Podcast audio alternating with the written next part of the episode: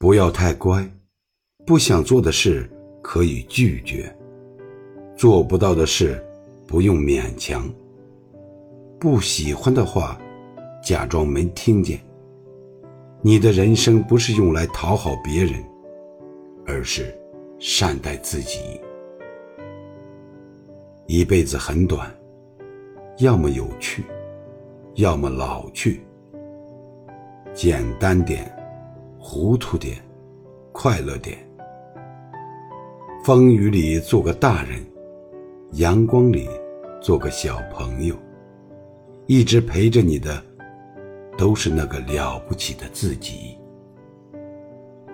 人到了一定的年纪，一定要懂得把心情和脾气调成静音模式，然后不动声色的打理自己，过好余生每一天。